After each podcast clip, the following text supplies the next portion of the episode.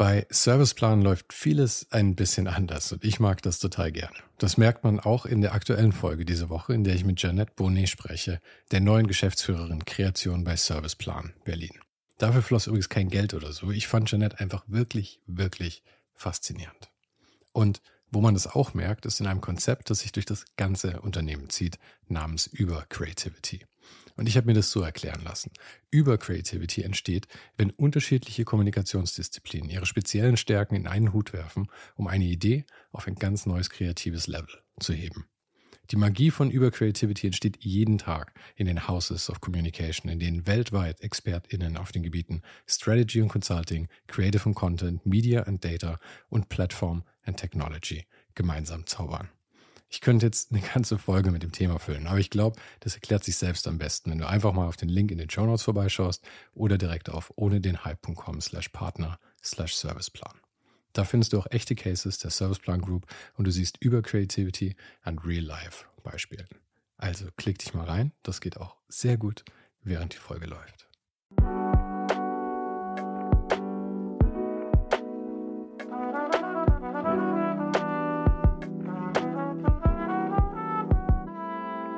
Mein Name ist Sven Saro und du hörst ohne den Hype. Gespräche mit kreativen Menschen aus Design, Kunst, Illustration, Fotografie und Kultur. Und das eben ganz ohne den Hype, der sie sonst oft umgibt.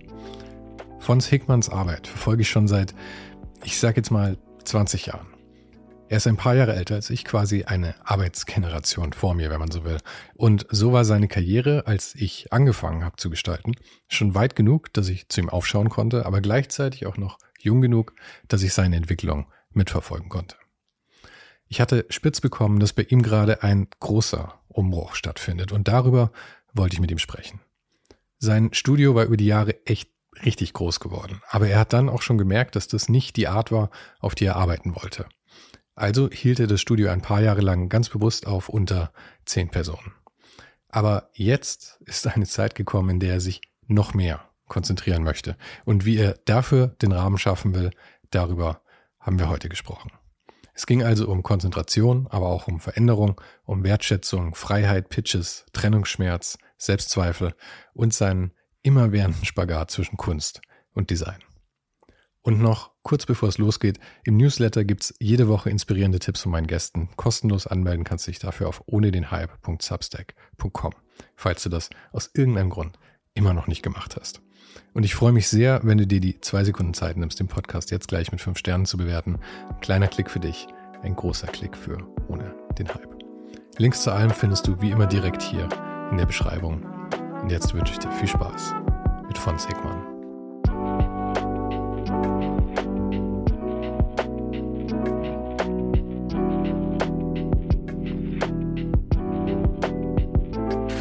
Du kannst in jede Richtung mitsteuern, wie du möchtest. Und ansonsten schauen wir einfach mal, wo uns die Reise hinführt. Klingt gut? Ja. Ja? ist immer, hier ist immer nicht so leicht reinzukommen in sowas, aber lass uns einfach machen und du kannst ja hinterher schneiden, wie du es brauchst, oder? Genau. Ich lasse dich danach die wildesten Sachen sagen mit meinem Schnitt. ähm, du hast vorhin gesagt, du, du, du wirst nervös, wenn du Grafik hörst. Habe ich? Ja, mit, wenn du, deswegen hörst du, deswegen hörst du schändlicherweise wenn ich deinen Podcast. Wenn ich deinen Podcast höre, werde ich nervös. Genau, wenn ich die Kolleginnen äh, höre, höre und äh, die über das Leben reden. Erst, ich, ich kann das nicht, ich kann das nicht so, äh, ich finde das natürlich super, super spannend, eigentlich tendenziell, aber ich kann das nicht so gut hören, weil man natürlich sich, äh, glaube ich, in Beziehung setzt und reflektiert. Huh. Und das, das mache ich nicht gerne. Okay. Mache ich nicht gerne, weil ich irgendwie gerne, gerne so weil, weil ich meinen eigenen Weg eh schon so komplex und manchmal kompliziert finde. Und äh, wenn ich mir dann noch so viele andere Sichtweisen auf ihren eigenen Weg, der irgendwie in Relation steht, anschaue, ich, das macht mich nervös einfach. Ja, das macht mich nervös, kann man sagen. Ich meine, das ist jetzt auch nicht wertend, also ja, auch nicht ja. negativ nervös, sondern das macht mich nervös. Und dann vermeide ich das möglicherweise. Hm. Aber es ist ja interessant, weil du letzten Endes setzt du dich dann ja in Relation. Ich habe also auch meinen eigenen Podcast nicht gehört, übrigens ja, dazu, den, wir vor zwei Jahren gemacht haben. Tatsächlich hören viele ihren eigenen Podcast nicht. Das, aber ich habe es auch schon mehrfach gesagt, dass, dass man sich an seine eigene Stimme überhaupt gewöhnt, dauert schon auch eine Weile normalerweise. Aber da habe ich das, ja, das ist, das ist es nicht. Ja. Das, äh, das habe ich ja auch irgendwie eigentlich häufiger, dass wir auch hier was aufnehmen mit den Kids ne? und ähm, das da habe ich mit der Stimme, das das geht. So mhm. da fühle ich mich fühle ich mich fein mit. Sind eher die Inhalte. Mhm. die eigenen Inhalte, die du von dir gibst dann. Jetzt hast du mich gefangen. Jetzt hast du mich erwischt. Ich weiß auch häufig nicht hinterher äh, nach so Interviews. Ich weiß meistens nicht, was ich gesagt habe. Ja, voll die, voll die Outer-Body-Experience. Na, du kannst ja, du kannst dich ja vorbereiten. Du kannst ja sagen, ich habe meine Statements, die möchte ich loswerden, die möchte ich platzieren, so wie Politiker das tun. Oder du machst es nicht und sagst irgendwie, das Spontane ist vielleicht schöner oder authentischer, vielleicht auch gefährlicher, aber letztendlich vielleicht auch interessanter. Und das mag ich einfach mehr das Spontane. Also vorher nicht so genau wissen, was kommen an Fragen. Deswegen mhm. hast du auch keine Fragen geschickt oder so. Will ich auch nie haben, wenn ich ein Interview gebe. Ich will nie Fragen haben. Sag einfach, komm vorbei und wir reden. Und du weißt natürlich dann auch nicht, was du antworten wirst. Und das ist natürlich so manchmal gut, manchmal heikel. Aber worin siehst du die Gefahr? Weil du hast gesagt, gefährlich ja, dass man so ins Plaudern gerät und dann, dann erzählt man aus dem Nähkästchen und dann, dann, dann kommen Geheimnisse raus, die man vielleicht hinterher dann doch nicht hätte sagen wollen. Äh, oder Dinge, wo man sich selber noch nicht klar ist, wenn du so eine Erfindung bist. Also dieses Vervollständigen des Gedankens beim Sprechen, ne? zum Beispiel, dass du eigentlich während du sprichst eigentlich erst den Gedanken für dich formulierst, hast du vorher nicht formuliert weißt du, wusstest du noch gar nicht. Und dann redest du und dann hast du plötzlich dann ein Statement und hast gar nicht drüber nachgedacht. Verstehst du, was ich meine? Aber ist das nicht vielleicht manchmal auch notwendig? Mir geht's häufig so, dass ich die Sachen aussprechen muss oder aufschreiben muss, damit ich eben überhaupt zu einer Klarheit kommen kann. Weil wenn ich sie ja. einfach nur denke, ja. ich komme einfach nicht an den Schritt an. Da ist irgendeine, irgendeine Schwelle, die erst im Gespräch vielleicht auch durchbrochen werden kann. Auf jeden Fall. Deswegen sind Gespräche auch so notwendig. Also zwischenmenschliche oder auch professionelle Gespräche sind ja wichtig, haben eine, eine, eine ganz äh, tolle Funktion. Aber wenn du, wenn du jetzt fragst, wie kommt man zu einer eigenen Klarheit, mh, hm, dann würde ich eher sagen, dass das Zwiegespräch mit dir selber notwendig. Und das ist so, das, das funktioniert so auf einer anderen Ebene. Das ist so nicht, das ist nicht öffentlich sozusagen. Das funktioniert vielleicht in der Meditation wo du ja auch in so ein Zwiegespräch gehst. Und da kann man auch laut sprechen. Da spricht nichts dagegen, mit sich selber laut zu sprechen oder sich auch zu widersprechen. Ähm, und da kannst du durchaus Lösungen, Ergebnisse finden, die sich vielleicht. Ne? Aber Meditation ist ja so ein, so ein, so ein Space, wo man es ja, wo man ja versucht, würde ich, würde ich zumindest mal unterstellen, wo, ähm, wo man bewusst versucht, sich auch von dem eigenen Blödsinn, den man sich die ganze Zeit erzählt, nicht zu sehr beeinflussen zu lassen, oder? Kommt auch an, wie man es anwendet. Also ich, ich glaube, ich, ich habe da eine andere, benutze das anders. Ich benutze das nicht so in diesem esoterischen Sinne, sondern ich benutze das äh, eher, um Themen für mich zu klären, für mich Antworten zu finden oder auch Entscheidungsprozesse äh, zu klären. Also nicht in dem religiösen, spirituellen Sinne, sondern auch tatsächlich ganz funktional Entscheidungsprozesse zu äh, beschleunigen oder auch zu Ergebnissen zu kommen. Aber ich, wenn du hast da Meditationskissen liegen, setzt du dich manchmal hin und sagst, heute kläre ich, welchen Steuerberater ich fürs nächste Jahr nehme oder, oder was sind das dann für Fragen?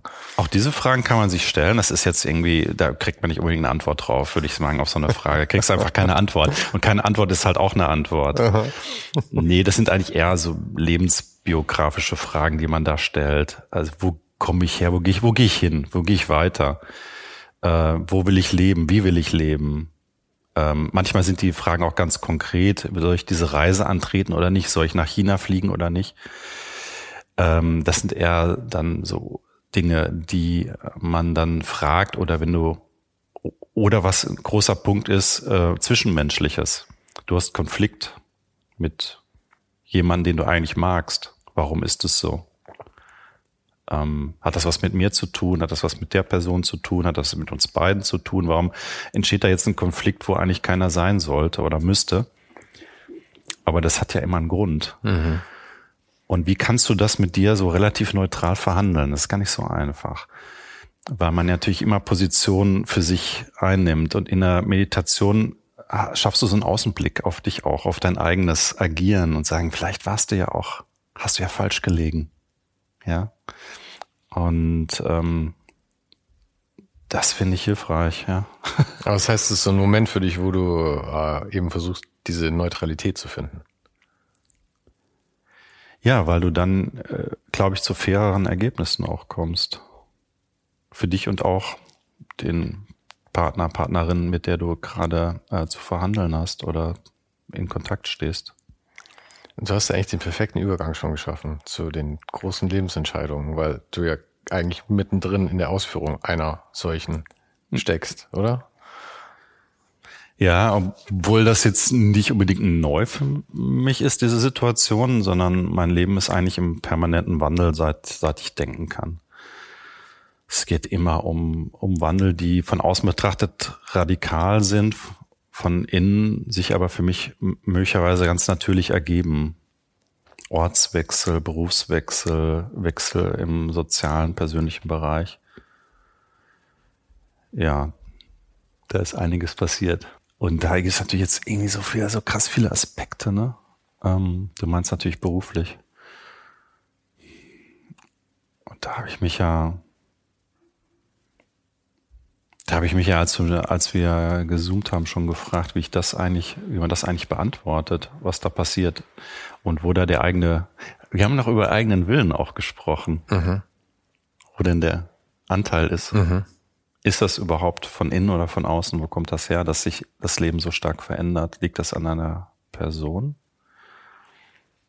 Liegt das an der Prägung? naja, ich meine, dann die, die erste Frage, die du damit ja eigentlich stellst, ist, gibt es überhaupt freien Willen? Oder ich, ich weiß nicht, ob wir das genau. wirklich hier, hier äh, komplett ausführen sollen. Das ist wahrscheinlich ein Fünf-Stunden-Gespräch. Aber ich glaube generell nicht an freien Willen. Ich glaube, mhm. was wir als freien Willen empfinden und auch ausführen, ist äh, eine, eine, äh, eine funktionale Fiktion. Ja. Produktive Fiktion. Ja. Okay, produktive Fiktion ist aber ein tolles Thema auch wiederum. Aber klar, das ist, wir, wir machen uns da häufig was vor. Illusionen äh, äh, laufen wir nach, dass wir denken, ja, freie Wille, ich habe alles im Griff. Vor allen Dingen, ich plane mein Leben. Auch ein Riesenthema, Lebensplanung. Ich plane mein Leben. Es gibt diesen schönen Satz, äh, willst du Gott zum Lachen bringen, erzähle ihm deine Pläne. ich kann nicht mein Leben überhaupt planen. Du kannst es ein Stück weit planen, ja. Du kannst du zum Beispiel dein Frühstück planen und auch das Abendessen und vielleicht auch noch dein Geburtstag übermorgen. Aber mit wem du dein Leben verbringen wirst, wo du dein Leben verbringen wirst, äh, ob du ähm, in welcher Qualität du leben wirst, in welchen Umständen, äh, das ist sehr stark beeinflusst von außen. Und du kannst, sag mal, du kannst da mitmachen. Du machst da mit und du kannst auch, kannst auch verändern. Aber die großen, die, die großen Schicksale und großen Entwicklungen hast du eigentlich kaum Einfluss drauf. Die passieren. Und dann ist eher die Frage nicht, ob die passieren oder nicht passieren, ob ich die verhindern kann oder nicht, sondern wie gehe ich damit um? Also das, äh, ich meine, das Problem in Anführungszeichen fängt ja noch früher an, weil du kannst ja Dinge wollen und versuchen sie dahingehend zu ändern. Mhm. Aber du kannst ja nicht beeinflussen, was du willst. Jetzt ist ja die Frage, Prägung, ist das vorher schon klar, was ich will oder nicht? Oder kann ich das selber oder weiß ich das selber oder kann ich das unterscheiden von dem, was vorher war? Oder vielleicht ist dann auch nur eine Gegenreaktion auf meine Eltern oder auf wen auch immer. Mhm. Das, was ich will, ich will plötzlich was, äh, was ich eigentlich letztendlich nicht will. Oder ist das Werbung oder ne, was ich will? Oder äh, will ich, brauche ich diese Schokolade wirklich oder dieses Waschmittel? Das, das musst du natürlich für dich auch immer hinterfragen. Aber da finde ich das persönliche Zwiegespräch, also sprich Meditation, auch wieder hilfreich, weil du dann auch diese Fragen, auch solche Fragen stellen kannst und merkst irgendwie, das brauche ich gar nicht. Ich will das zwar haben, aber ich brauche das gar nicht. Ja, und wenn ja. du sagst, ich will's haben, aber ich brauch's nicht, kannst du dich, dann hast du eine Entscheidung. Sagen, okay, ich will's da haben, aber ich verzichte weil ich brauch's nicht. Du meinst, dann hast du den, den, den, den Spielraum, so eine Entscheidung. Da, da ist so ein treffen. Spielraum, mhm. da ist so ein kleiner Spielraum. Ja. Aber nur, wenn du es dir bewusst machst, glaube ich. Ja, ja, nicht, wenn die, du impulsiv durchs Leben gehst, nur. Und die Frage, was, was brauche ich, ist ja auch eine, eigentlich total einfach zu beantworten, weil ich meine, du sitzt jetzt gerade hier und bist am Leben. Das heißt, alles, was du jetzt nicht hast, brauchst du auch nicht. Und vieles von dem, ja. was du hast, brauchst du auch nicht natürlich. Definitiv, wir brauchen nicht viel. Ja. Wir brauchen, also es gibt halt ein paar Kerndinge, die halt äh, gut sind zu haben sind, dass du halt gesund bist, dass du halt ähm, weißt, wen du magst, wen du nicht magst, dass du halt im, im besten Falle Liebe im Leben hast. Das ist natürlich schon mal ein echter Luxus, fantastisch. Dann müssen, können wir auch uns glücklich schätzen, meisten von uns glücklich schätzen, wie und wo wir leben. Ähm, Gerade in der westlichen Welt, wir sind in einer, einer permanenten Luxussituation, ähm, die diese Unzufriedenheit, die überall auftaucht, eigentlich auch nicht rechtfertigt. Äh, die Menschen sind im Durchschnitt viel zu unzufrieden mit ihrem Leben. Was aber auch eine Betrachtungsfrage ist, wenn du guckst dir mal genau an, so, ne, wir haben, wir haben unsere Kernbedürfnisse sind mehr als, mehr als befriedigt. Und vielleicht ist es auch noch ganz schön, unser Leben. Aber von den großen Momenten im Leben, weil du sagst, alles ist immer die ganze Zeit im Wandel bei dir. Ja es klingt für mich so, als hättest du quasi im, List, im Kopf so eine Liste von Dingen, die, die große Umschwünge in deinem Leben waren bisher. Es gibt eine Vergangenheit, aber es gibt zum Beispiel keine Zukunft. Aber hast du, möchtest du die Liste mal mit teilen der großen Veränderungen, die bisher stattgefunden haben? Ah, nie, nicht so, nicht so im Detail, glaube ich. Das sind äh, nur so im Groben die Themen vielleicht. Das sind halt Veränderungen im, äh, örtlichen, in welcher Stadt lebt man, welchen Beruf hat man und auch welche Beziehung führt man zu Menschen und ähm, oder beendet dies, was ja auch oder schicksalhafte äh, Beendungen auch von äh, von Beziehungen. Das führt zu sehr großen Brüchen im Leben oder nach dem Bruch vielleicht zu einer Wandlung. Also ist ja erstmal auch eine Katastrophe möglicherweise. Und die Katastrophe bringt dich in eine Krise. Und da ist ja die Frage, kommst du da wieder raus? Kommt nicht jeder raus aus Krisen, aber ähm, Krisen, im besten Falle kommt man raus und im besten Falle kommt man so raus, dass man was für sein Leben mitnimmt, was Positives, was gelernt hat, sich vielleicht möglicherweise verändert, vielleicht Fehler, die man vorher begangen hat, nicht mehr tut. Ich würde auch sagen, 90 Prozent von all den Krisen sind im Rückblick nicht so katastrophal gewesen, wie sie sich angefühlt haben in dem Moment. Ja. Ja, klar, man kann da nur auf sich selber gucken und wie man es halt selber empfindet. Ähm, von außen betrachtet ähm, ist das immer schwer, über Krisen anderer zu urteilen, weil man nicht weiß, wie tief die empfinden, diese Krise. Ähm, es gibt so einen tollen Spruch, den glaube ich, weiß ich, einen tollen Satz, den kriege ich glaube ich jetzt nicht hin von einem amerikanischen Schauspieler, ein Komiker. Der hat mal gesagt, sei nett zu den anderen Menschen, du weißt nicht, in welcher Krise sie sich befinden oder du weißt nicht, welchen Kampf sie gerade fechten. Und du kannst davon ausgehen, äh, dass jeder Mensch einen Kampf fechtet in seinem Leben, irgendwann in, in, in einem in einer Phase seines Lebens. Auch wenn die nach außen glücklich aussehen und ein tolles Leben haben, heißt das nicht, dass die nicht auch ähm, schwere Zeiten haben. Und deswegen ist es ratsam, zu seinen Mitmenschen möglichst äh, wohlwollend und mitfühlend zu sein. Ähm, bei denen geht's vielleicht gerade nicht gut. Und es kann dir auch passieren, jederzeit, dass du mal so eine Phase hast, wo du dann auch auf äh, Freundlichkeit angewiesen bist. Generell fühlt sich glaube ich, auch einfach besser an, nett zu Leuten zu sein. Ja, ist halt nicht immer so leicht. Aber hast du jemals, nerven ja auch. Das, das, stimmt, aber hast du jemals einen Moment in deinem Leben gehabt, wo du über deinen Schatten gesprungen bist und nett zu jemandem warst, obwohl er dir auf die Nerven gegangen ist und danach bereut hast, dass du nett warst zu der Person? Da hast du recht. Das ist ein Punkt. Ja, es nee, kostet man, Überwindung, aber es wird nie enttäuscht. Ja, nie. Ne? Es gibt, gut, es gibt Arschlöcher, ne? Also den kann dann irgendwie, ey, ich hab's versucht, verdammt nochmal. Mhm. Du hast es nicht angenommen, du hast es nicht gesehen. Aber du hast natürlich recht. Ne? Im Prinzip sollte man es schon sein. Aber es ist halt verdammt schwer, weil ähm, man ist ja auch äh, anderer Meinung oder genervt. Mhm. Aber der große, äh, die große Veränderung jetzt gerade in deinem Leben, ist ja eigentlich keine Tragik, sondern das war ja ganz bewusste Entscheidung von dir und ja. wenn ich es richtig verstehe, ist ja auch eine Menge Erleichterung jetzt irgendwie mit dabei. Max, vielleicht kannst du kurz sagen, weil wir uns noch nicht einigen konnten, darauf, hm. wie wir das Ganze betiteln. Ja. Ich würde es Verkleinerung nennen. Verkleinerung des Studios von Sigman oder M23. Ja, aber nicht Verkleinerung meiner Arbeit. Deswegen hatte ich ja mit diesem, weiß ich, ob dieser Begriff so passt, finde Wandel da ja besser auch, weil, weil ich ja, ich verändere ja mein Arbeiten mhm. mal wieder. Ähm, fokussiere mich auf äh, andere Schwerpunkte in meiner eigenen Arbeit, lege nicht mehr den Schwerpunkt auf ähm, konzeptionelles Agenturarbeiten, sondern vielleicht wieder stärker, was ich ja vorher auch äh, jahrelang gemacht habe, auf das äh, künstlerische Arbeiten innerhalb des Designs. Also ich mache jetzt keine Kunst, ne, das ist schon klar, äh, sondern auf das künstlerische Design. Und ähm, dazu hast du, wenn du so eine Agentur läuft mit x Mitarbeiterinnen und Freelancern und ähm, Praktikantinnen und so weiter, geht das immer mehr verloren, weil du wirst ein Manager. Du bist viel am Telefon, du schreibst Verträge, du bist in Meetings, du bist unterwegs, du sitzt im Zug oder und fährst zu Treffen.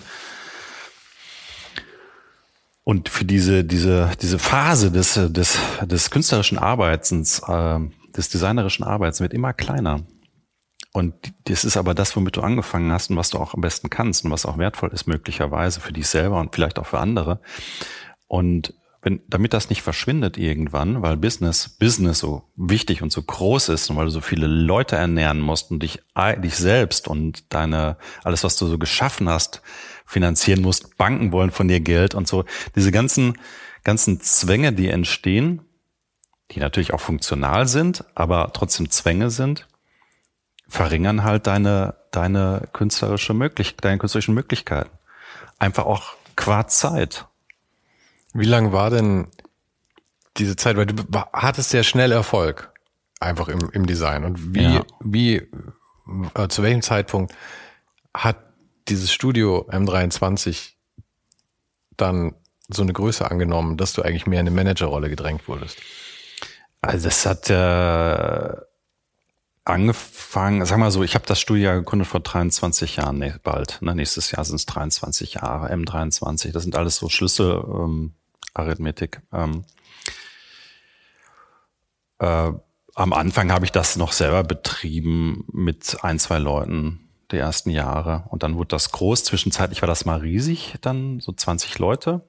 Das war eine schreckliche Phase, mhm. die mich, wo ich da schon kapiert habe, das funktioniert nicht für dich persönlich. Und dann sind wir von 20 wieder auf 12 runter und dann haben wir weiter reduziert in den, in den Jahren, folgenden Jahren auf immer, auf jeden Fall unter 10 Personen. Und in den letzten Jahren waren es ungefähr sieben Personen. Und wie ist es dazu gekommen, dass ihr 20 wart? Also welche, welche Umstände haben dich dazu quasi gezwungen oder war das großes, auch ein bisschen Größenwahn? Ja, das war, nee, das war, das war ein, äh, ein großes Design für ein äh, Museum in, in, in Stuttgart, wo wir ein Leitsystem entwickelt haben für ein ganz großes Haus, großes Museum. Und da brauchte ich halt plötzlich so viele Leute, da brauchte ich Architekten, da brauchte ich äh, Leute, die äh, Verträge machen und und da war dann kreativer Anteil so. Und genau. Und das, ähm, das war finanziell interessant, aber das war ähm, menschlich schwierig und es hat mir auch nicht gut getan. Und das war für mich schon so ein Schnitt, wo ich sagte, so möchtest du nicht arbeiten. Wenn du das ein paar Jahre machst, bist du kaputt. Dann bist du körperlich und seelisch kaputt. Ähm, das war so ein Schnitt auch, wo ich, sagen wir im Berufs, meinem Berufsfeld was stark verändert habe und mich gegen die, gegen, es klingt, klingt, es klingt es so romantisch, wenn ich sage, gegen das große Geld und für etwas anderes entschieden habe, aber es ist tatsächlich ein bisschen so. Weil das hat da gewunken. Und ähnliche Entwicklung machst du halt, wenn du halt 20 Jahre so ein Business hast, mehrfach. Mhm. Und jetzt ist halt wieder so ein Schnitt oder wieder so eine Situation entstanden, wo ich, wo ich denke, irgendwie, du musst das jetzt verändern. Die Lebensumstände, auch die Arbeitsumstände in unserem Beruf haben sich radikal verändert in den letzten drei, vier Jahren durch Corona zum Beispiel. Dass viel mehr zu Hause gearbeitet wird, dass viel mehr in kleineren Einheiten gearbeitet wird. Und dass auch die Beziehung zu, zu Aufträgen eigentlich eine andere ist und auch die Haltung eine andere ist, auch von Designerinnen, die Haltung eine andere werden sollte eigentlich, würde ich auch empfehlen, meinen Kolleginnen. Ähm, dass es für mich eigentlich so sozusagen so gereift ist in den letzten Monaten, dass ich das verändern muss. Und das mache ich jetzt. Und wie sieht die Veränderung aus? Verkleinerung, wie du es sagst. ich würde ja sagen, irgendwie Konzentration. Mhm. Konzentration. Ich konzentriere mich wieder auf das, was ich, was ich kann und was ich mag, was ich liebe. Also wofür ich brenne. Weil ich immer gesagt habe, macht das, macht das in eurem Leben, wofür ihr brennt. Scheißegal was. Es muss nicht Design sein. Macht das, wofür ihr brennt. Und wenn ihr die Gelegenheit dazu habt, natürlich. Auch das ist eine Luxus, Luxussituation. Aber manchmal muss man auch dafür kämpfen, sich diese Situation zu ermöglichen. Also ich glaube, dass für diesen Erfolg, von dem du sprachst, der bei mir recht früh eingesetzt hat, habe ich auch hart gekämpft, weil ich auch aus einem eigentlich einem nicht äh, gestaltungsfreundlichen Umfeld kam, also qua meines äh, meiner, meiner meines Elternhauses oder sonst wie. Ne? Also ähm, das war schon, das war schon sehr schräg eigentlich diesen, das zu tun, was ich damals getan habe. Und das, da musste man, musste ich schon hart für kämpfen, das durchzusetzen. Aber was war da der Widerstand? Vielleicht hast du mir beim letzten Mal erzählt, aber ich, ich habe es gerade nicht mehr drauf. Ja. Was war, was war der familiäre Widerstand, gegen den du so rebellieren musstest? Ja, es ist eigentlich, muss man ja sagen, so, so ja ich meine Eltern liebe, sie haben halt bis äh, zu ihrem Ausscheiden aus dem Leben nicht verstanden, was ich tue. Mhm. Und null Verständnis dafür entwickeln können und äh, es überhaupt nicht einsetzen, ein, einordnen können. Was haben deine Eltern gemacht? Die sind, mein Vater ist Unternehmer gewesen und meine Mutter hat ihm dabei geholfen.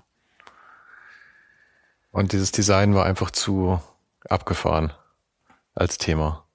Das war Kunst äh, und Kunst hatte natürlich keinen monetären Wert und war auch nicht einzu, einzuschätzen, war auch nicht zu beurteilen, entzog sich jeglicher äh, Berechnungsmöglichkeit. Aber und damit auch damit auch nicht keine entzog es ja auch einer Wertschätzung. Aber ich weiß nicht, zu welchem Zeitpunkt äh, deine Eltern dann nicht mehr waren, aber ich meine, irgendwann gab es ja bei dir einen Punkt, wo du letzten Endes auch, du hättest ja einfach einen Kontoauszug hinlegen können, hättest sagen können, hier, das mache ich. Ja, klar, hätte ich, habe ich, habe ich natürlich alles versucht. Ich weiß nicht, ich hatte eine Ausstellung mal in, in, in China, es war schon, also bei einer der ersten, der nach China gefahren ist und war ja schon achtmal dort. Und äh, das war so 2006, glaube ich, ne? Ausstellungskatalog ging und Zeitungsartikel und das ganze, ganze und so. Und dann habe ich gedacht, ja, die einzige Frage, die kam, und womit verdienst du eigentlich dein Geld? hat, hat dir das wehgetan? Total, ja. total, total. Ja. Und du musst halt wiederum, äh, um es auch wieder umzumünzen, musst auch wieder lernen, wie gehst du mit diesem sagen wir mal, wehtun, also Schmerz um, so dass du sagst, ich mache trotzdem. Und die, die Wertschätzung, äh, die du möglicherweise nicht erhältst für deine Arbeit, wie schaffst du das selber dir zu geben? Das ist gar nicht so einfach für Künstlerinnen. Also ich denke, ähm, wenn du erfolgreicher Grafikdesigner bist, hat man da auch wieder Glück. Also muss ich auch sagen, habe ich auch viel Glück gehabt. Und viele Kolleginnen, die Künstler, die Kunst machen, haben häufig dieses Glück nicht. Und wie hart das ist, das durchzustehen und das durchzuziehen, über so viele Jahre die eigene Arbeit zu machen, das ist sehr bewundernswert. Und da muss man auch mal, wenn man da Freunde hat, die da sowas, diesen Weg gehen, mal auf die Schulter klopfen. Aber du hast mal zu mir gesagt, dass, dass du diese Anerkennung generell brauchst. Die Wertschätzung für das, was du tust, brauchst du ja, Anerkennung ist ein bisschen so das Vaterding. Äh, Wertschätzung ist noch was anderes. Ich finde, Wertschätzung brauchen wir alle und das ist völlig notwendig. Bei Anerkennung bin ich da ein bisschen ambivalent, weil das so ein psychologischer Begriff ist eher. Bei Wertschätzung finde ich das was ganz Konkretes. Also du hast, äh, du machst eine Arbeit und die sollte wertgeschätzt werden von Auftraggebern ja auch, ne? Oder Kolleginnen. Ähm, und diese Wertschätzung ist, finde ich, äh, ganz, ganz elementar wichtig, auch für das, was wir so alltäglich in unserem Beruf machen. Weil Grafikdesigner sind sehr komplex ausgebildet. Nicht alle, aber die, die studiert haben, auf jeden Fall. Die sind sehr generalistisch ausgebildet. Die haben Erkenntnisse in Theorie, in Philosophie, in Geschichte, in äh, also um diese Skills werden häufig auch mitvermittelt im Studium. Und natürlich haben sie äh, viele Kenntnisse in künstlerischen und gestalterischen Bereichen und haben das jahrelang studiert und haben das auch jahrelang betrieben, sind Expertinnen. Und da kannst du auch schon mal sagen, okay, da muss die Wertschätzung natürlich von einem Auftraggeber oder von einem Museum, was die ja dich jetzt mit einem, mit einem Design beauftragt, auch, auch kommen. Das sehe ich nicht immer und das sehe ich auch ein bisschen äh, erodieren. Ich, ich weiß nicht ganz, wie ich dazu stehe, weil auf, auf der einen Seite in der perfekten Welt, ja, da sollte natürlich immer irgendwie Wertschätzung da sein und äh, das einem auch vermittelt werden, dass man eben nicht nicht einfach nur blöd dasteht. Aber wie gesagt, das ist halt eher in einer perfekten Welt. In der Realität ist es ja so, dass die Leute auch nicht die geringste Ahnung haben, wie du, du ausgebildet bist oder sowas, sondern sie, und sie heuern dich ja auch nicht an wegen deiner Ausbildung, ja. auch wenn es vielleicht impliziert ist, sondern sie heuern dich ja eigentlich an wegen dem Mehrwert, den du für sie schaffst am Ende des Tages. Weil in den meisten ja. Fällen ist es ja doch auch einfach kommerziell, auch wenn deine Arbeit vielleicht sehr künstlerischen äh, Aspekt hat, ist das Ziel für, für die Kunden und Kundinnen ja in der Regel eigentlich kommerziell. Ja, aber vertrau deinem Designer, kann ich da nur sagen. Du engagierst ihn nicht ohne Grund, vertrau ihr oder ihm. Du vertraust ja auch deinem anderen Menschen, die dir helfen, deinem Arzt oder so, deinem Zahnarzt, dem sagst du ja auch nicht, mach mir erstmal drei Bohrungen, bevor ich mich für eine entscheide. wir pitchen jetzt mal äh, Blomben oder so. Ne? ne? Wir pitchen jetzt mal Zahnersatz. Sondern ähm, du schaffst dir das, du, die, die, du sagst vorher, okay, mit dir möchte ich zusammenarbeiten, weil dann führt das auch in der Regel zu einer sehr guten Zusammenarbeit, wenn man dieses Vertrauen gibt. Also ich, ich stimme dir zu 100 Prozent zu, aber ich sehe, dass es immer schlimmer wird, selbst bei Ärzten und Ärztinnen, dass äh, Leute vorher dann irgendwie auf irgendwelche Horrorgeschichten in irgendwelchen Foren lesen und dann zu ihren Ärzten kommen und sagen, also ähm, ich vertraue dir zu 100 Prozent, aber ich habe mal 14 Tage lang nachgeforscht und ich habe hier neun Excel-Sheets angelegt und das ist eigentlich, wie ich behandelt werden möchte. Mhm. Und bei Design ist es ja, glaube ich, ganz, ganz schlimm, weil die Leute ja eigentlich denken, ähm, es braucht nicht eine komplexe Ausbildung oder ich meine, die Ausbildung kann halt irgendwie an der Uni stattfinden oder einfach, dass man sich viel mit Dingen beschäftigt. Aber die Leute denken es geht da, es, es ginge um Geschmack. Ja, ja, und Geschmack genau. haben sie ja. ja wir haben ja alle guten Geschmack. Ich weiß, aber es ist nicht so. Aber das ist ein Trugschluss. ja, ja. Das ist ein absoluter Trugschluss. Es geht überhaupt nicht um Geschmack, sondern es geht tatsächlich auch um Wissen. Ne? Und deswegen sage ich ja, ähm, dass da eine Ausbildung hintersteht, die teilweise universitär ist und die komplex ist. Da ist, ähm, da, da ist, da, da ist das, das Wissen auch, wie, wie funkt, funktioniert denn Zeichen? Wie funktioniert ein Zeichen? Was ist das für eine Geschichte? Was löst das aus? Auch die Psychologie dahinter. Das sind ja alles, sagen wir mal, Skills, die du im, im Studium fast als Beifisch mitlernst. Aber das ist halt, wenn du das nicht hast, dann kannst du das auch nicht tun. Und deswegen ist das schon eine Expertentätigkeit. Aber ich glaube, was ich sagen will, das meinst du nicht, wenn du, wenn du diese Wertschätzung, wenn du dich davon zu abhängig machst, emotional, dass du dir die Zähne ausbeißt, weil weil die Leute einfach meistens nicht so gepolt sind, dass sie einem das so geben können? Hm. Ja, ich weiß, weiß nicht, was du jetzt. Hm, vielleicht habe ich das nicht gut genug, genug ausgedrückt, was ich mit, was ich da meine an, an Wertschätzung, weil das Wertschätzung meine ich immer in einem positiven Sinne mhm. für beide. Wenn du halt ähm, mit Vertrauen und Wertschätzung in eine Zusammenarbeit hineingehst, wird, wird die produktiver. Mhm. Wenn du mit Skepsis und ähm, Misstrauen hineingehst, ähm, ist das hinderlich. Ja. Und ähm, das, das gilt äh, für beide Seiten natürlich. Also ich sag den Studierenden, äh, verurteilt nicht die Auftraggeber, denn die sind im Thema, die leben dieses Thema, die wissen das, die haben vielleicht, die haben vielleicht, die wissen vielleicht nicht, wie man das visuell kommuniziert. Deswegen fragen sie euch ja, aber vertraut denen, dass die was zu sagen haben und hört denen auch zu. Es gibt ja auch diese Haltung, irgendwie die reden immer nur Unsinn und die lassen mich nicht machen, was ich will. Das ist Quatsch. Die wissen, was sie, die wissen, ähm, die sind das Thema. Da müsst ihr euch drauf einstellen. Und umgekehrt wiederum die Wertschätzung und das Vertrauen der Designerin gegenüber dass sie, die sich diesem Thema intensiv widmet, mit dem Background, mit der Ausbildung, mit dem Wissen und mit ihrem Talent, ja, und das Beste für dich da rausholt. Aber das heißt, es geht ja eigentlich da immer um so eine, um so eine Partnerschaft, dass einfach die genau. richtigen Leute zusammenkommen. Dann es geht um eine Endes. Partnerschaft. Letztendlich geht es um eine Partnerschaft auf Augenhöhe. Nur dann hast du super Ergebnisse. Und das ist ja auch meine 20 Jahre Berufserfahrung.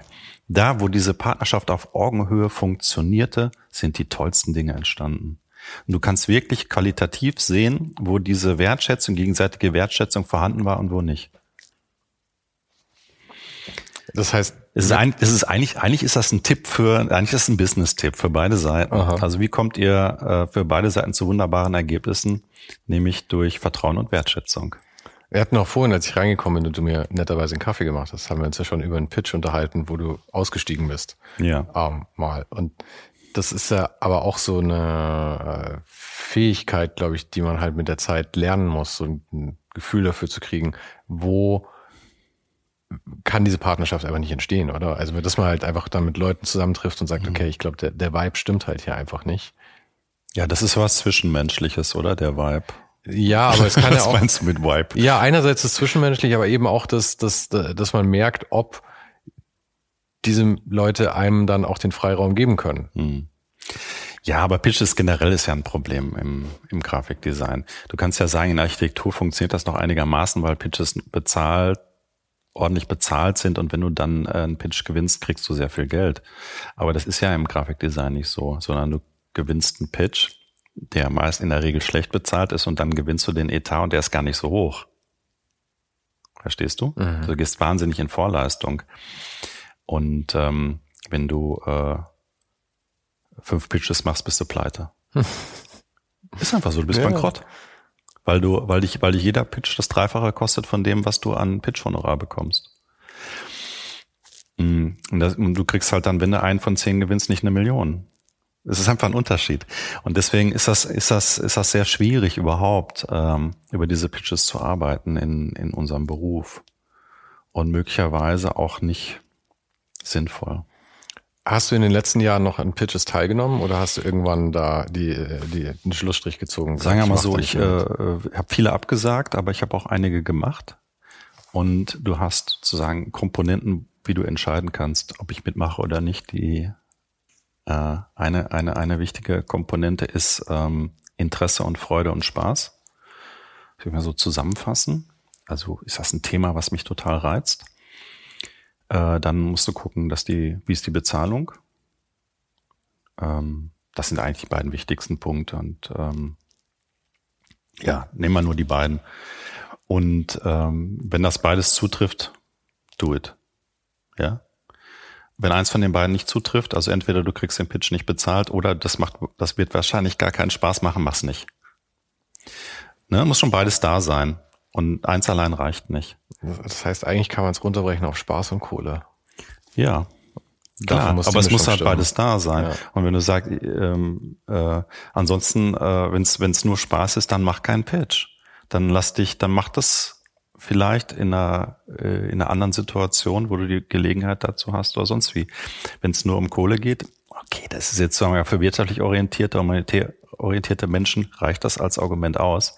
Wenn es um Kohle geht, würde mir jetzt nicht reichen als Designer. Aber ich nehme an, das war ja auch genauso ein Problem, wenn du halt 20 Leute im Büro hast, dann musst du halt immer mehr Sachen machen, weil der Kohleaspekt irgendwie überwiegt. Ja.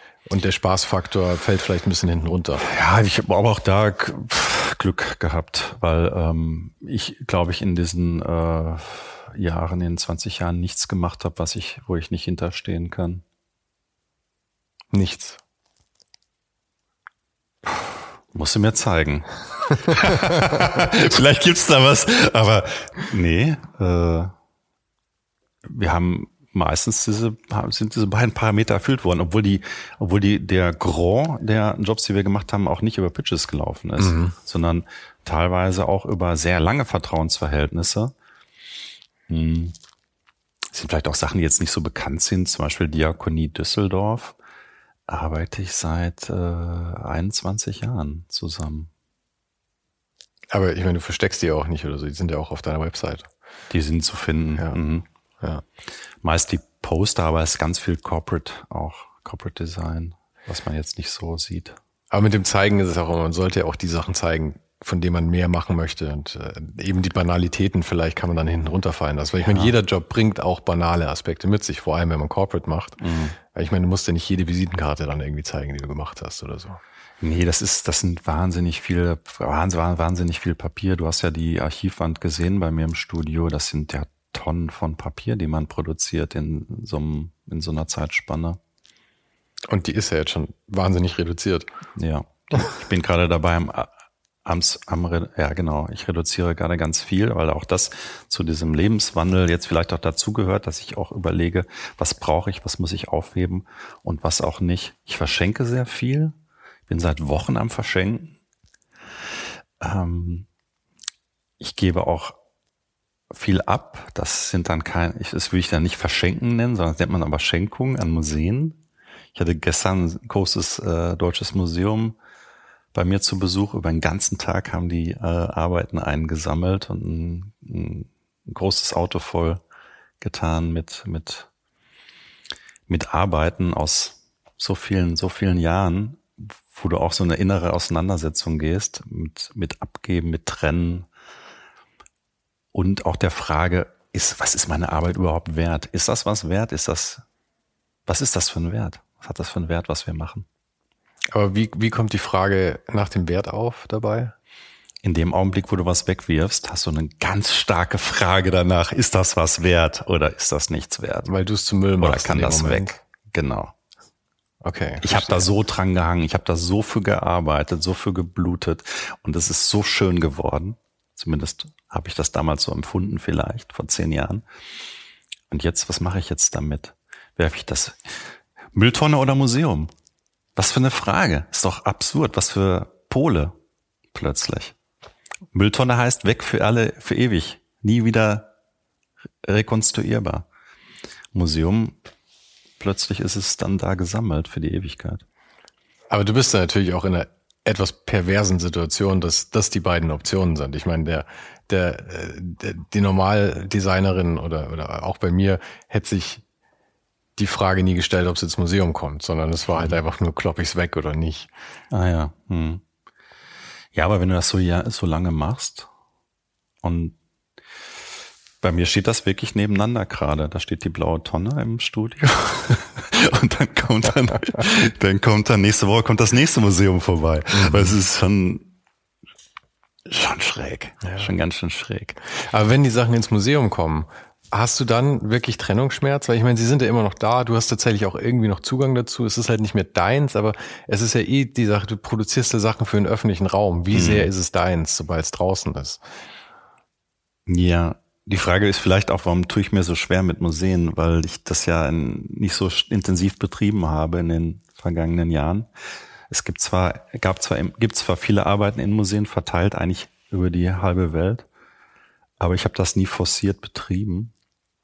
Und was ich jetzt aber, aber tue gerade und ähm, habt ihr ja, er hat ja auch den Gedanken irgendwie, okay, aber jetzt, dann ist es da auch fixiert sozusagen und vielleicht ist das ja gar nicht so gut und dann auch diesen Selbstzweifel der eigenen Arbeit gegenüber, vielleicht ist das ja auch gar nicht so gut.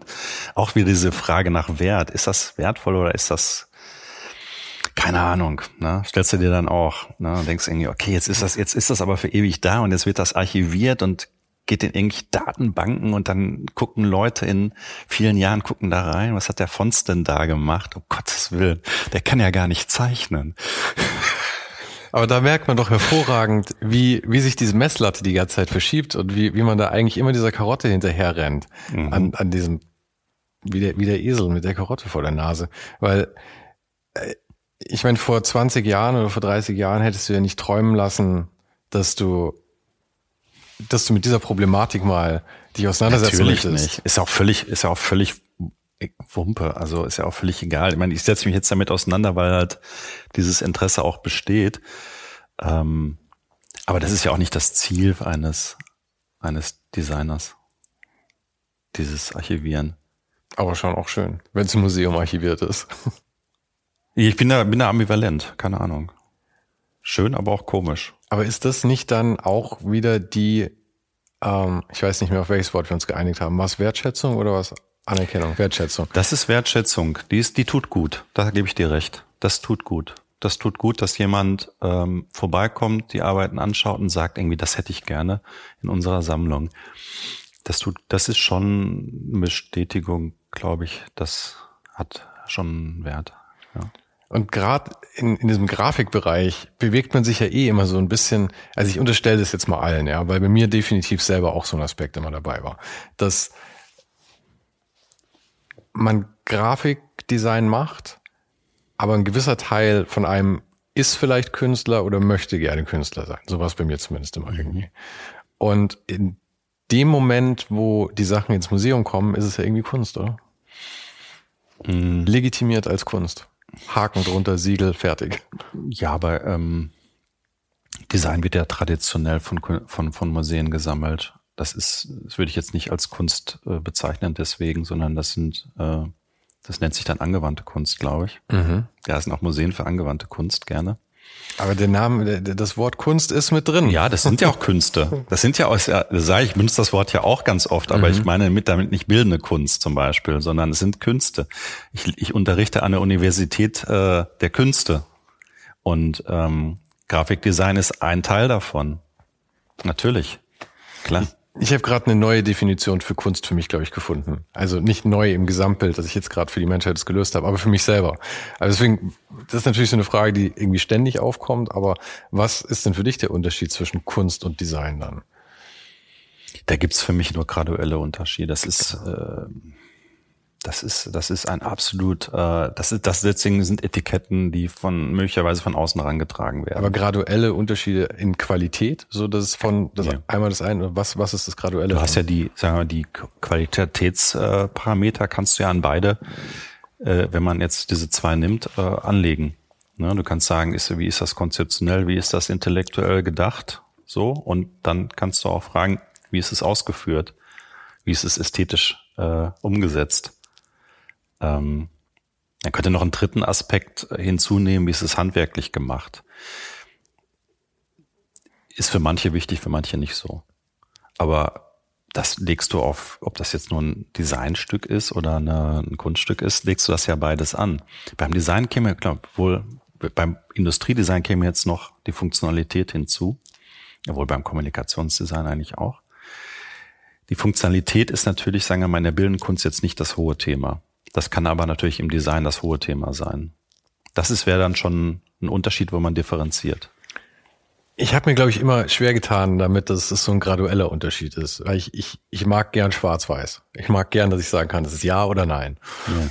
Und deswegen habe ich es mir jetzt leicht gemacht. Und momentan würde ich sagen, Kunst, in Kunst kommunizierst du deine eigene Nachricht und in Design kommunizierst du die Nachricht von wem anderen. Ja, machen wir aber beides. Ne? Also wenn du jetzt halt zum Beispiel, halt, schau dir die Ausstellung, die wir gemacht haben für das Neubad-Plakat aus Luzern, äh, habe hab ich auch mit, mit, mit äh, äh, durfte ich mit ein Buch äh, publizieren als Mitherausgeber. Das sind Plakate, die ein vollkommen eigenes Universum darstellen, die äh, frei von jeglicher Einflussnahme eines Auftragsgeber gestaltet wurden. Es gibt zwar ein Thema, das ist in der Regel eine Musikband oder ein Theaterstück, aber die Gestalterin war absolut frei von Konvention oder von irgendeiner Vorgabe. Und da sind künstlerische Blätter entstanden, die teilweise auch keinen Wert auf Lesbarkeit legen. Ne, die typografische Regeln missachten, die gestalterische Regeln missachten, die kommunikative Regeln missachten, bewusst geschickt und klug. Und ähm, was ist denn das, bitte? Das ist, ich sage, das ist ein Stück Design, aber es ist eine absolut künstlerische Herangehensweise an ein, ein Design, was du erstellst. Aber wir sind uns schon einig, dass es einfach verdammt schwammige Worte sind, Kunst und Design. Du hast das angefangen. Ja, ja, total. Ich diskutiere dieses Kunst, Kunst und Design schon seit ich seit ich denken kann, weil ich weil ich halt von den einen halt äh, wird mir vorgeworfen, das ist doch Kunst, was du machst, und von den anderen wenn ich, wenn ich dann Künstler darauf schauen oder Kunstbeflissene darauf schauen, sagen, das, das ist ja, nee, das ist ja keine Kunst, das ist Grafikdesign. Oder das ist ja Design. Ne? Ähm, das ist, äh, deswegen sind Etiketten, die werden von anderen vergeben. Mir ist das relativ egal. Ganz ehrlich. Und wo das Museum das jetzt einsortiert, ist mir auch relativ egal. das hat ja auch immer ein bisschen was mit so einem gewissen Snobismus, glaube ich, zu tun, dass sie vor allem in der Kunstszene, ich sag das mal so pauschal und ich urteile einfach mal über eine ganze, über eine ganze Szene hier, äh, ist es ja so schon viel eben, dass, dass ich glaube, weil sich eben niemand so richtig klar darüber ist, was ist Kunst und was nicht. Und ich glaube, viel ist da auch diese eigene Unsicherheit immer. Ich meine, die du ja auch offensichtlich in dir trägst, dass du dich dann fragst, ist es jetzt fürs Museum, ist es auch gut genug, dass es da und da ist? Und jeder hat ja so eine Unsicherheit mit unterschiedlichen Dingen auf unterschiedlichem Level. Ich würde sagen, Unsicherheit ist ja auch zutiefst menschlich. Ja. Und ich glaube, ein Thema, das, das so vage ist wie Kunst, und es ist einfach vage, ja, aber was ist, was ist deine, was stimmt daran? Nee, also, ist gar nicht was, schlimm. Was ist ich, dann, ich denke was ist denn, ist denn. Andy Warhol, Künstler oder Designer? Erstmal Ja? ein seltsamer Typ. Und Der dann weiß, der weiß, Andy Warhol ist ein Designer, ist Grafikdesigner.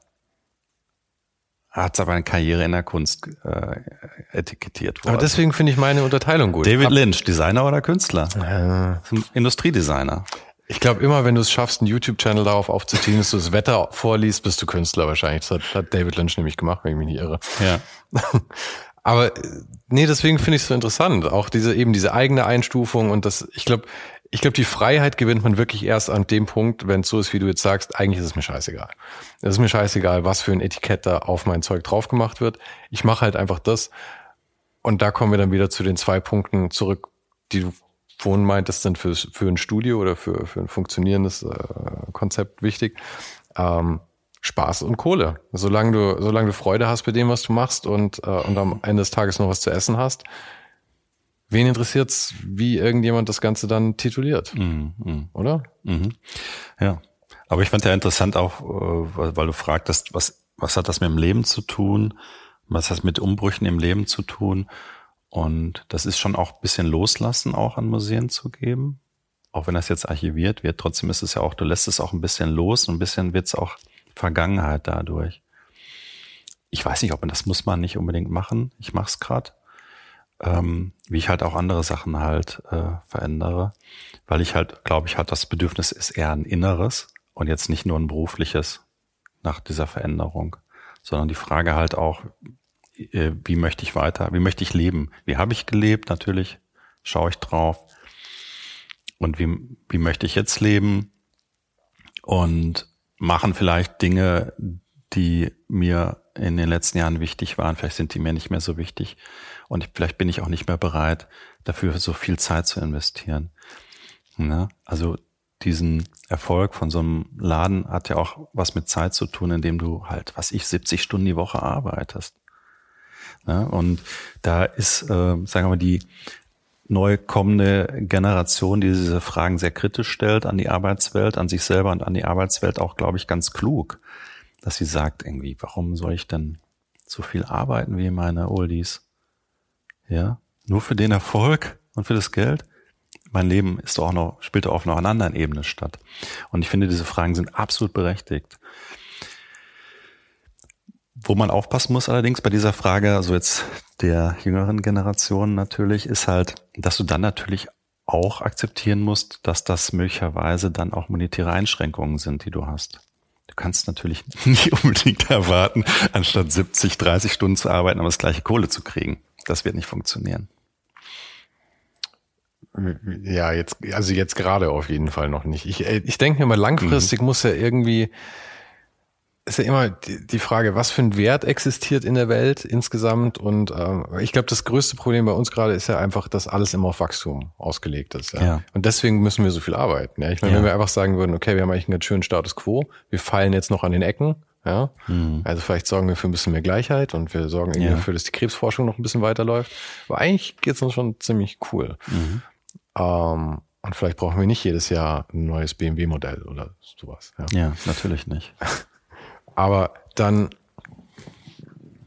ich glaube, wenn wir das wirklich hinkriegen würden als Gesellschaft, und ich muss sagen, ich bin nicht optimistisch, ich glaube nicht, dass es passieren wird. Ich glaube, dafür gibt es zu viele Stränge, die ziehen, Lobbys, äh, zu viele Eigeninteressen, Ja. zu viel Angst, nicht genug zu haben äh, in Vorständen und äh, Ja. auch bei mir und dir, ja. Also Ja. als Konsumenten sind wir genauso mitschuld. Ja, klar. Also ich glaube nicht, dass das, dass, dass das so optimistisch ist, aber ich glaube, es könnte funktionieren. Ich habe neulich noch, einen schönen Fakt gehört, den ich leider nicht, nicht verifiziert habe, aber es war ein Interview mit David Bohm, dem Physiker aus den 50ern oder sowas. Und der hat erzählt, und dem bin ich geneigt, alles zu glauben. Das hatte nichts mit Physik zu tun, aber er, er meinte, äh, diese ganzen Jäger und Sammler vor 40.000 Jahren oder wie lange auch immer es her ist, ähm, haben im Durchschnitt 15 Stunden pro Woche gebraucht, um ihre Nahrung zu beschaffen. 15 Stunden. Und das war's, ja. Den Rest konntest du dich verlustigen in der Woche. Ja? Mhm. Und wir arbeiten heute, sind froh, wenn es nur 38 Stunden die Woche sind, die wir an irgendeinem Büro sitzen und an, an dem nächsten Bandscheibenvorfall arbeiten. da läuft doch was schief. da läuft was schief, ja. Bandscheibenvorfälle sind doof. ja. Aber deine Verkleinerung bringt dir dann ja wahrscheinlich eine Menge Vorteile. Ähm, eben, dass du, dass du nicht mehr so diese, diese Ich weiß es ja noch nicht, was das bringt. Ja, also ich habe ja natürlich sagen, also ich habe so eine Sehn, ich habe so eine Sehnsucht oder ein Bedürfnis und dieses Sehnsucht und Bedürfnis spürt man. Ähm, aber ich kann nicht in die Zukunft blicken und auch nicht in die Zukunft fühlen oder sowas. Ich, äh, ich weiß es nicht, was das verändert. Aber du hast sozusagen, es wächst in dir etwas heran und dann veränderst du dein Leben. Ne? Das äh, ist jetzt, finde ich, jetzt nicht so einschlagen, ein, einschneidende Erlebnisse, die wir auch alle hatten oder die meisten von uns irgendwann haben im Leben wie Schicksale und so. Das ist, ist natürlich mir auch passiert, aber das führt nicht unbedingt zu einer Lebenswandel, sondern ich meine einen anderen Wandel, der sozusagen in dir reift. Der reift einfach in dir und dann veränderst du dein Leben. Und nimm das, und das, das habe ich, ich nehme es gerade sehr stark wahr und das wird was auslösen. Und mein Leben wird in ein, zwei Jahren möglicherweise anders aussehen als im Augenblick. Und dieses Gefühl ist aber jetzt nicht einmalig, sondern das habe ich in meinem Leben eigentlich häufiger gehabt, dass ich dann ja meine Arbeit komplett anders aufgestellt habe oder auch meinen Lebensmittelpunkt anders gesetzt habe. Ja. Ich habe es dir neulich auch per Zoom gesagt. Ich glaube tatsächlich, das Risiko, das du eingehst, ist eigentlich sehr überschaubar, weil ich, ich glaube, das solltest du entscheiden. Also ich glaube erstens, dass du sehr happy sein wirst, langfristig damit diesen Schritt jetzt gerade zu gehen, den du gerade gehst einfach so, wie ich dich als, als Menschen einschätze mittlerweile, glaube ich, ist das was, was dir sehr entgegenkommen wird. Mhm. Aber ich glaube, solltest du in fünf Jahren entscheiden, ach scheiße, ich möchte eigentlich lieber eine mega große Klitsche mit 30 Leuten, dann könntest du das auch wieder relativ du schnell meinst, das, das kann man zurückholen. Ja, ich meine, deine Sachen hängen im Museum, du hast so viel, so viel, äh, du hast dir einfach eine Reputation aufgebaut auch, die man auch jederzeit wieder rauskramen könnte und mhm. darauf aufbauen könnte, glaube ich. Mhm. Keine Ahnung, weiß weißt ich nicht. nicht. Wie gesagt, ich habe diesen Zukunftsblick nicht. Aha. Den hatte ich aber auch nie.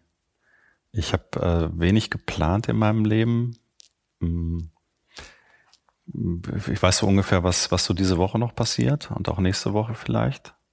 Aber ich weiß nicht, was in einem Jahr ist. Ich habe wenig, mache wenig Vereinbarungen, die länger über mehrere Wochen in, in die Zukunft ragen. Und das habe ich auch das, das, sagen wir mal, da habe ich das Talent nicht. Ich bin kein guter Planer. Ich bin kein guter Organisa Lebensorganisierer. Das ist ein Manko, glaube ich. Aber so ist es halt. Halt, wir sind halt Individuen und der eine kann das, die andere kann das, ne? Und äh, ich kann, kann halt auch vieles nicht. Und das habe ich auch immer wieder in meinem Leben schmerzhaft oder äh, äh, wahrgenommen, dass ich halt ja auch handicapped bin in vielen vielen, vielen Bereichen und wo du mit dann halt mit diesem Handicap irgendwie umgeben, umgehen musst.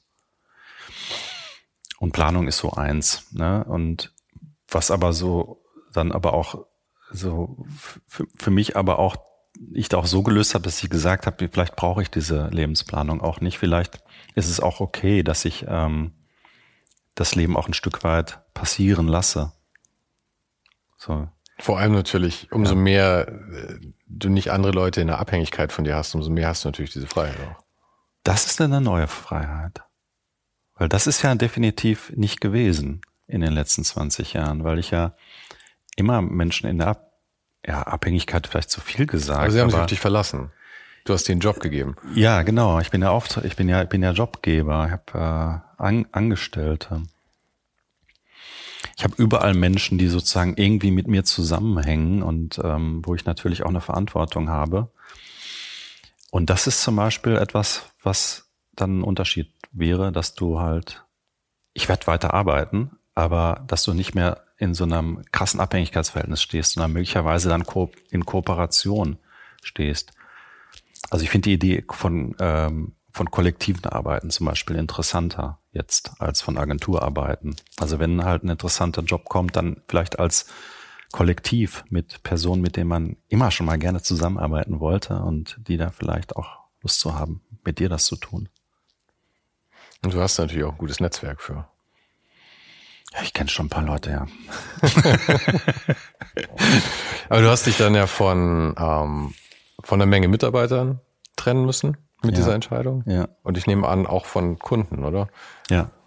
War das, wie lang ging dieser Prozess? Oder? mittendrin. Immer noch mittendrin. Wir sind mittendrin. Wir sind mittendrin. Also deswegen habe ich auch äh, als wir gechattet haben, kurz gesagt, ich weiß nicht, ob ich das Interview geben will überhaupt, weil ich weiß gerade noch nicht, wo die Reise hingeht. Deswegen habe ich aber auch gesagt, mitten in so, genau deswegen. Genau, deswegen hast du gesagt, jetzt komme ich. Deswegen, jetzt hast recht, genau. Solche Momente muss man auch dokumentieren, weil es sind ja immer die Zeiten, die, die man danach irgendwie vergisst. Man ja, aber ich werde vielleicht auch Dinge sagen, die ich dann möglicherweise bereue äh, oder oder die vielleicht dann doch nicht so eintreten, wie ich es gerade wie ich es gerade vermute oder. Ich habe dich aber auch nicht eingeladen als Hellseher, also das ist in Ordnung. ja, klar. Nee, passt schon. Passt aber schon. wie war wie war diese Trennung oder wie ist diese Trennung dann jetzt gerade? Ist es auch schmerzhaft oder ist es oder ich meine, ich lasse mir das ich lass mir das nicht so anmerken. Äh, ich versuche immer mir möglichst nach außen nicht viel anmerken zu lassen immer ein bisschen so der coole Typ zu sein, der ich aber tatsächlich innerlich nicht bin. Bin halt ja leider, leider ein bisschen zu sensibel. Ähm, nee, ich habe Trennungsschmerz. Dolle. Mehr mit, mit Mitarbeitern, mehr mit, mit Aufträgen, mit beiden? Ach, Aufträge kommen, sind da und kommen auch wieder oder, ne, das ist, manche sind auch gut äh, zu beenden. Nee, schon eher, eher zwischenmenschlich und auch was so einen Lebensabschnitt anbelangt. Ja, ja. Menschen, Menschen und, und, und Lebenszusammenhänge anbelangt. Ne? Auch so eine Unsicherheit, in die man sich begibt. Neben dem Trennungsschmerz auch die Unsicherheit. Das ist ja ein kaltes Becken. Schwingt da aber auch sowas mit. Bei mir ist es häufig so gewesen, in, in, in allen Situationen, wo so Trennung da ist, wo man sich bewusst dafür entscheidet, irgendwie auch, auch Trennung irgendwie einzugehen, dass dann auf einmal auch wieder eine Wertschätzung aufkommt, die davor vielleicht verloren gegangen ist im Alltag, in dieser Banalität. Vielleicht kommt die, sagen wir mal, die kommt vielleicht dann nach dieser Trennungsphase wieder. Trennungsphasen sind immer schwierig. Ich habe nie eine angenehme Trennungsphase erlebt in meinem Leben. Weiß nicht, ob das das anders beurteilst, aber Trennungen sind schwierig, schmerzhaft, traumatisierend, äh, traumatisch teilweise und die Heilung äh, kann danach äh, kann danach sich entwickeln, aber das dauert. Man muss dann wieder zusammenfinden. Und man findet sich dann ja auch unter anderen Aspekten wieder zusammen, mit einem anderen Blickwinkel. Ja, und das kann natürlich auch, kann ja auch befreiend sein, weil man in, in, in einer fixen Beziehung, also mit Beziehung mhm. meine ich jetzt in einem, äh, wie man zueinander steht. Also wenn ja. du jetzt eben, Fons ist irgendwie der Chef und dann ist irgendwer äh, XY die Artdirektorin, die bei dir noch arbeitet, manchmal kann es ja vielleicht auch ganz gut sein, wenn das irgendwie über acht Jahre oder was auch immer sich so entwickelt hat und so eine Dynamik da ist und die dann aufgebrochen wird und man vielleicht vier Jahre später auf einmal wieder eher in mhm. so einem Kollektiv zusammenarbeitet und vielleicht ja. völlig andere Talente absolut. Absolut. Also es ist halt auch so, dass mir immer wieder äh, Menschen begegnet sind, mit denen ich mal vor Jahren zusammengearbeitet habe, ähm, wieder aufploppen und man wieder zusammenarbeitet und teilweise sogar in Konflikt auseinandergegangen bin. Also ich, ich habe genau, es, es gab da auch beruflich, wo man sich total zerstreitet und dann trotzdem wieder zusammenfindet. Jahre später, nachdem der Streit völlig ver verraucht ist und man dann sich erinnert, irgendwie, das war aber, wir haben da aber was gemacht, was, was besonders war. Und das können wir vielleicht nur in dieser Situation und möglicherweise auch nehmen wir den Konflikt mit, mit rein. Also ich hatte das ganz konkret bei einem ähm, Leiter von Sony Music, mit dem ich mich fürchterlich zerstritten habe wegen Plattencovern, weil ich da ist es sehr, ja, sagen wir so, wenn ich einen, wenn ich einen guten Entwurf habe, er weiß, ich weiß, er ist richtig gut, dann, dann, dann tue ich mir schwer, den zu verändern. Sag, mal, sag ich mal vorsichtig. Und dann kämpfe ich halt auch sehr dafür und bin dann auch sehr ähm, klar eigentlich in dem, was ich sage, irgendwie, okay, wir können hier vielleicht was drehen, aber das, die Hauptidee würde verloren gehen, wenn wir jetzt eine andere Farbe nehmen, Schrift nehmen, sonst was. Und dann, dann ist das nicht mehr meins, so. Dann, dann mach's selber. So, so ein Konflikt war das. Fürchterlich auseinandergegangen, sogar mit, mit, mit Anrufen an, von Anwälten und so.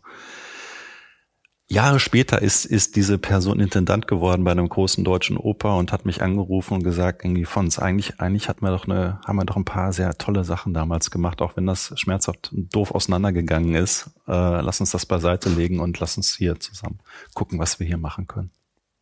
Das beweist ja auch ein bisschen Größe dann.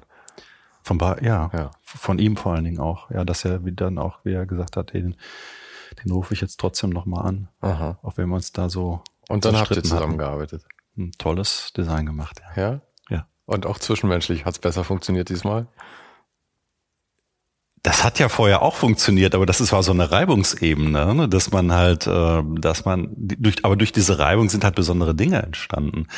Und auch Konflikt und Reibung muss nicht unbedingt immer negativ sein.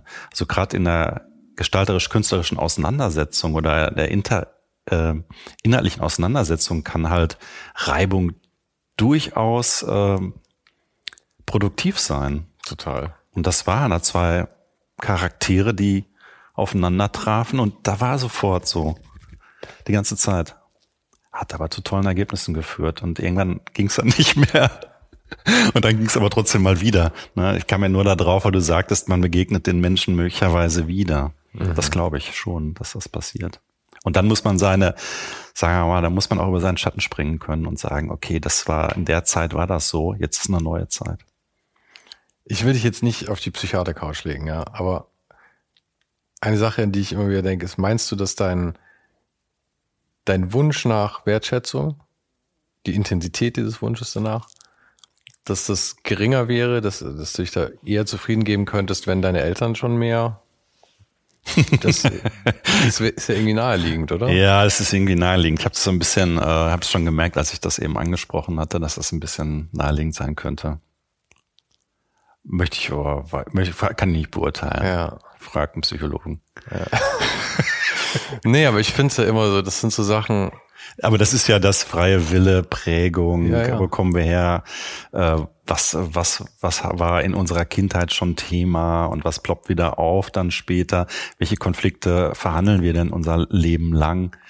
Ähm, und da kann ich eigentlich nur jedem sagen, guck mal nach, guck mal nach in deiner Kindheit, was war denn da los? So, was für Konflikte hattest du da auszufechten? Und ähm, konntest du diese Konflikte damals lösen oder nicht? Oder bist du gerade dran mit deiner neuen Partnerin, neuen Partner oder wem auch immer, gerade einen Konflikt auszu, auszufechten, der mit der, der überhaupt nicht adäquat zu der Situation ist, die ihr gerade habt? Ja, da zerstören auch viele Menschen äh, ihr Zwischenmenschliches, weil sie halt Konflikte versuchen zu heilen, die aber, was weiß ich, 20, 30 Jahre zurückliegen. Ja? Und das das kannst du natürlich durch Psychologie dir bewusst machen. Und da kommen wir eigentlich dann wieder zu der Meditation zurück, die, wo genau. du dir halt den, den Raum da. schaffst dann dafür. Oder da. Genau. Meditation und Psychologie hat, hängt auch zusammen. Ne? Es gibt zum Beispiel hier in Berlin ein buddhistisches Zentrum, da wird das auch äh, vereint. Da werden Psychologen, Psychologinnen eingeladen, um über buddhistische Prozesse oder Meditationsprozesse zu sprechen, auch Wissenschaftlerinnen eingeladen, die, die erklären, wie funktioniert das Gehirn während der Meditation, welche Hirnregionen werden durchblutet, der vordere Lappenkortex wird durchblutet und das führt zu einem, deswegen hat man dieses Wohlempfinden, deswegen hat man möglicherweise Verständnis für seine Mitmenschen, man kann ähm, auf äh, negative Konflikte anders reagieren, nämlich wohlwollend, was unheimlich schwierig ist für Menschen. Aber das kannst du sozusagen, auch da ist ein gewisses Beeinflussungspotenzial möglich.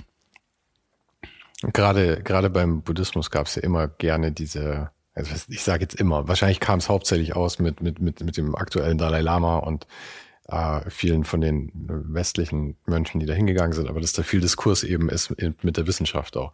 Mhm, Dalai Lama ja. geht ja auch alle paar Jahre irgendwie führende Wissenschaftler mal ein und sie haben irgendwie fünf Tage Diskurs und meistens entsteht mhm. ein Buch daraus oder sowas. Ja. Oder Mathieu Ricard, glaube ich, heißt er, ist auch so ein Franzose, der eben auch in, mhm. in Tibet schon lange Mönch ist und war davor, glaube ich, auch ich weiß nicht mehr, was für eine Form von Wissenschaftler, aber hat auch dann diverse Bücher geschrieben, eben mit so einem wissenschaftlichen Ansatz, aber halt so buddhistische Thematiken. Ja. Und das finde ich auch mal total interessant, wenn diese Sachen dann so zusammenkommen, weil für mich ist auch Buddhismus ist eigentlich, hat mehr Wissenschaft als Religion vom Ansatz her. Das ist natürlich ein bisschen der westliche Blick von uns, aber das ist ja auch okay so, ne? dass wir ja mehr diesen analytischen Blick haben, also aus der Psychologie und aus der Naturwissenschaften. Ähm, das liegt uns halt näher als der spirituelle buddhistische Blick. Und dass es halt im Westen so eine Art neuen Buddhismus gibt, der das vereint. Ja, das ist schon, das ist schon ganz interessant, weil das uns, weil das so gut passt für, für die meisten von uns. Stimmt, du meinst, es, es, es transplantiert dadurch ein wenig. Es ist so, geht so eine Symbiose ein, mhm. die etwas Neues ergibt. Aber ich finde, so ist der Buddhismus das ist halt eigentlich nicht, auch entstanden. Es ist zum Beispiel, es, ist, es muss nicht Religion sein. Ja, ja. Aber der Buddhismus ist ja auch eigentlich entstanden aus, also ich meine, mehr oder weniger aus hinduistischen Konzepten heraus. Aber der Hinduismus ist halt nicht zu trennen von der Kultur Indiens. Also es ist halt, du kannst Hinduismus nicht transplantieren. Genau. Aber Buddhismus ist, also bin nicht ich der, der, der das gesagt hat. Ich weiß leider nicht mehr, wo ich es gelesen habe, aber Buddhismus ist eigentlich Hinduismus aufbereitet für den Export. okay. Ich finde, da ist schon was dran irgendwie, wenn man sich die beiden, beiden mal anschaut. Letztendlich muss jeder gucken, wie er diese Dinge, die, die wir lernen können, in sein eigenes Leben einbaut. Du kannst das jetzt natürlich auch einfach so verfolgen. Das heißt, ich werde jetzt religiös oder ich werde jetzt das Gegenteil oder ich werde jetzt Ideologe. Ähm, also äh, einer politischen Glaubensrichtung eigne ich mich, äh, äh, ordne ich mich an oder so. Das kannst du alles machen. Du kannst aber natürlich aber auch ähm, individuell betrachten und sagen, okay, welche Aspekte davon sind für mich persönlich interessant und welche Aspekte davon finde ich auch relevant und welche finde ich nicht relevant und die lasse ich nämlich raus. Und dann formst du dich selber.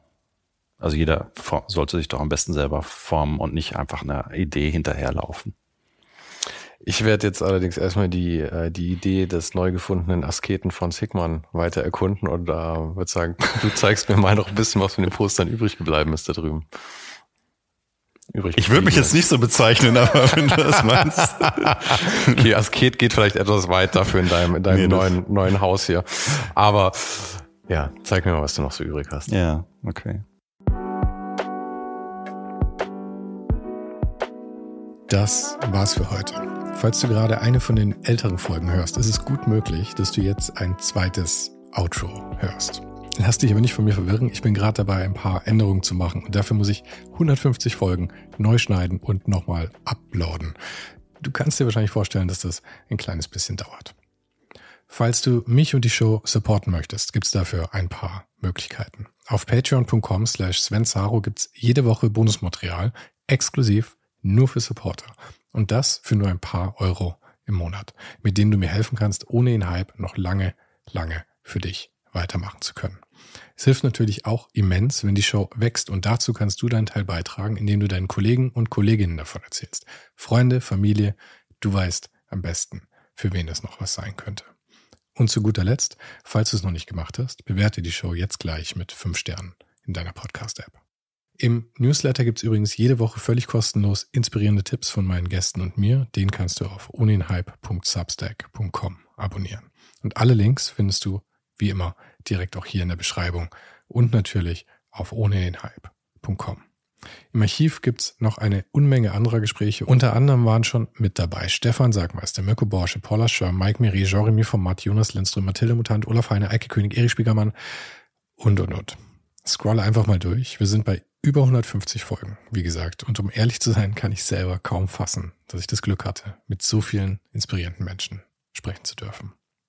Vielen Dank an Dominik Huber und Marc Capella von Moiré. Von denen stammt nämlich die neue Hausschrift der Show und die heißt GT Pressura. GT steht übrigens für Grilly Type, über die die Schrift zu mir kam. Und auch nochmal vielen Dank an Tobias Rechsteiner fürs Vermitteln. Der größte Dank geht aber natürlich an dich fürs Einschalten, fürs Zuhören und für deinen Support. Und wir hören uns dann hoffentlich nächste Woche wieder.